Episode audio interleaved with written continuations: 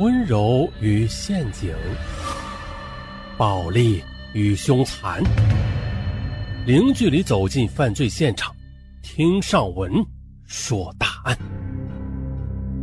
本节目由喜马拉雅独家播出。二零零八年九月十二日中午，云南西双版纳州警方接到一起报案。说呀，一名年轻的女子奇怪的死亡，当地警方立刻成立专案组展开侦破工作。命案现场位于西双版纳的一处高档的花园，受害女子一丝不挂，尸体已经腐败了。勘查表明，该女子系被人扼颈窒息死亡的，而且啊受到性侵害，死亡时间约两天之前。专案组很快就查明受害女子的身份了。他叫黄英，现年二十六岁，系西双版纳一家公司的业务科长。黄英住所门窗没有撬动和攀爬的痕迹，直觉告诉警方，很有可能系熟人作案。专案组首先排除了仇杀的可能，因为黄英研究生毕业后刚参加工作不久呢，社会关系也并不复杂，所以啊，仇杀的可能性极小。这个女孩漂亮。妩媚，会不会是经不住诱惑而遭杀身之祸的？警方调查显示了，黄英的男友在案发时正在贵州省出差呢，没有作案时间。鉴于黄英的主要业务是向医院、医药公司、卫生防疫站、疾病控制中心等单位里推销疫苗，警方怀疑黄英在生意场上和医院的院长或者医药公司的老总发生感情纠葛。然而啊。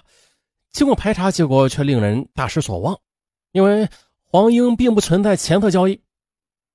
就在侦查人员困惑迷茫之时，专案组发现了一条重要的线索：黄英他在工作之余热衷于上网，他经常通过电脑与手机和众多网友 QQ 聊天。警方又通过技术手段调取了黄英所有的网友资料，并且逐一排查，哎，结果。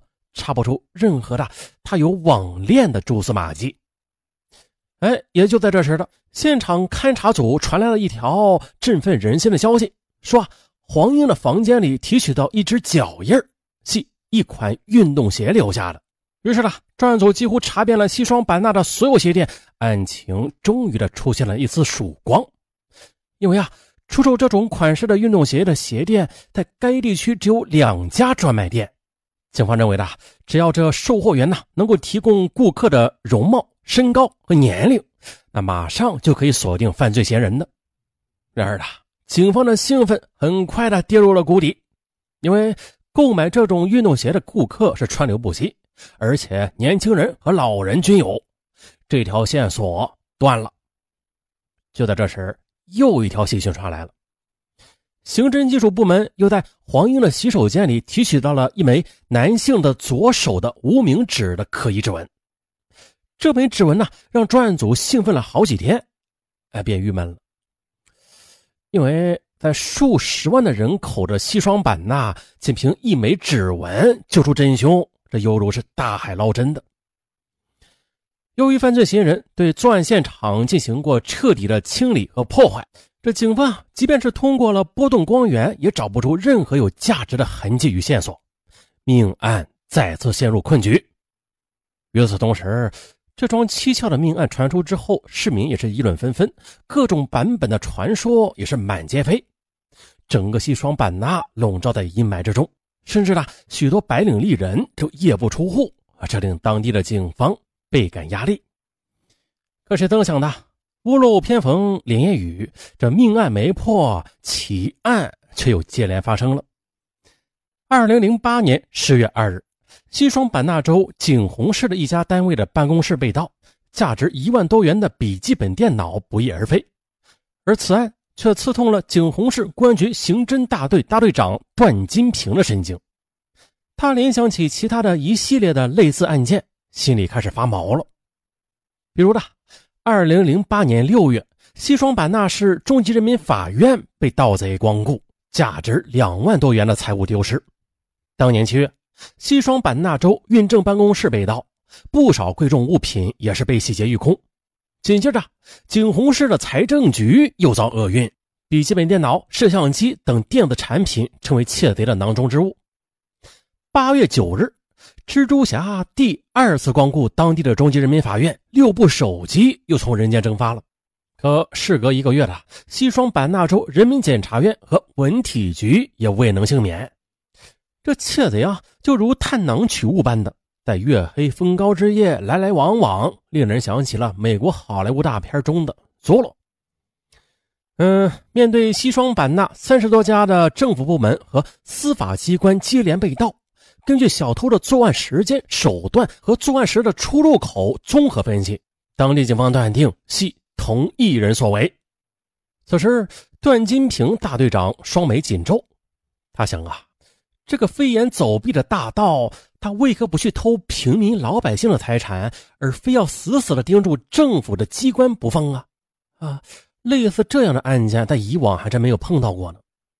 段金平为此是日思夜想，连走路和上厕所也是满脑子装满了问号。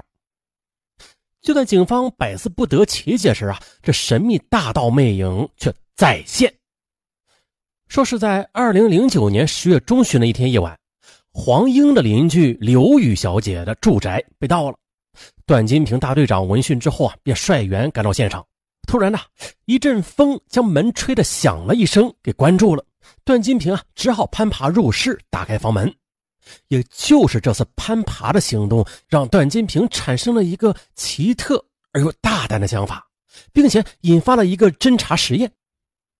第二天一大早，段金平让技术人员勘察，令人大跌眼镜的现象就出现了：攀爬现场啊，居然没有留下段金平的指纹或者脚印大家这才恍然大悟啊！这雾水或者灰尘抹去了攀爬的痕迹。哎呀，我们可能错了。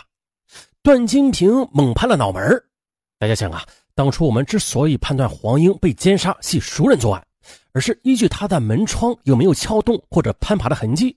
而事实上呢，自然界也可能帮助流窜作案抹去痕迹的。想到这儿，段金平当即呢将侦查范围缩小为两牢释放人员和社会闲散人员。接着，按照段金平的侦查新思路，专案组对西双版纳近年来劳改、劳教释放人员查了个底儿朝天，并且通过指纹对比，将奸杀黄英的大盗锁定在一名叫做王金的男子身上。户籍资料显示了，王金现年二十七岁，身高一点七五米，脸庞白净，英俊洒脱，是个看似青春阳光的青年，但是啊，却有着。二进宫的经历，从二十一岁开始，这王金呢便和监狱结下了不解之缘。啊，一阵风将色魔吹出了水面，令警方喜出望外，同时又绷紧了神经。因为呢，王金是居无定所、飘忽不定的，由此呢，想要捉拿住这飞天大盗并非易事嘿，可就在专案组准备部署抓捕方案时，这景洪市公安局的一个名叫匡文的年轻刑警突发奇想，哎，我知道这个小伙子躲在哪儿。原来呢，这个匡文跟疑犯王金系同龄人，他揣摩王金平时啊可能喜欢上网，而网吧呀现在实行的是实名制上网。果然不出所料，通过网监部门这么一查，哎呀，发现了这王金在西双版纳八家网吧有过上网记录呢。而令人更吃惊的是，王金最后一次上网的地点竟然就在景洪市公安局旁边的网吧。啊，守株待兔，一定能够逮住他。匡文每天化妆成一位古惑仔，到网吧里恭候飞天大盗。然而啊，这一晃，哎，二十多天过去了，网吧愣是不见王金的踪影。难道这小子闻风而逃了？警方有些疑惑，毕竟飞天大盗可不是一般的贼。在警方眼里，他是一个年轻却又难以对付的老狐狸，而且啊，背负着一条人命呢，啊，不会坐以待毙。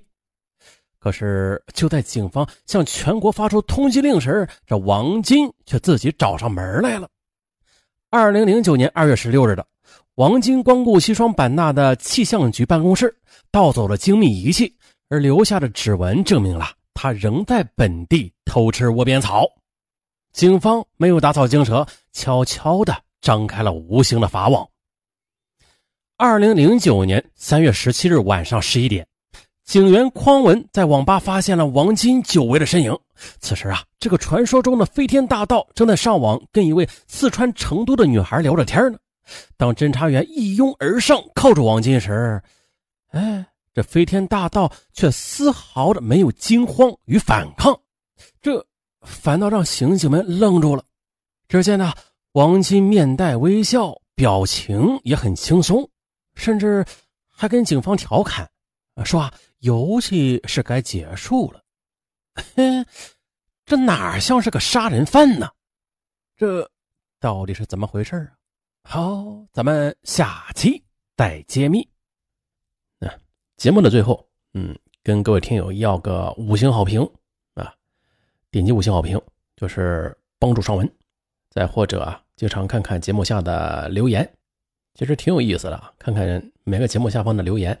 呃，各位听友如果有想说的，可以也可以针对就是说每个案件啊，去发表一下你各自的看法啊，都是可以的。好，求五星好评，感谢大家。